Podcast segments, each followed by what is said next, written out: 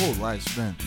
Sou o professor Marco Nunes e este podcast é uma revisão rápida do Nerd Curso Biologia sobre a teníase e a cisticercose. A teníase é uma plateumintose causada pelo verme Tênia solium. É um parasita de genético de humanos, seu hospedeiro definitivo, e porcos, seu hospedeiro intermediário.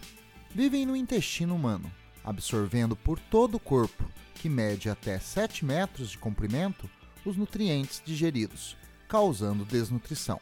Não possuem sistema digestório. Não precisam. O corpo é dividido em cabeça, colo e estróbilo. A cabeça, ou escólex, tem ganchos quitinosos e ventosas de fixação.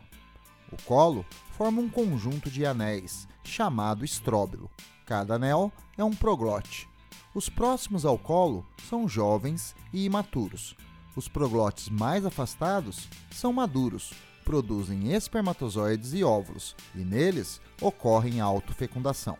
Caso haja outra tênia, a fecundação será cruzada, mas geralmente são solitárias.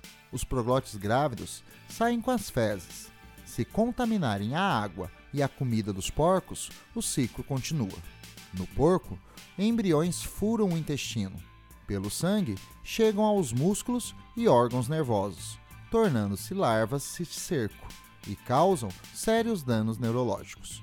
Se humanos comerem a carne do porco, os cisticercos tornam-se no intestino tênias adultas, fechando o ciclo vital. Homem e porco estão doentes. O homem tem teníase, o porco, cisticercose.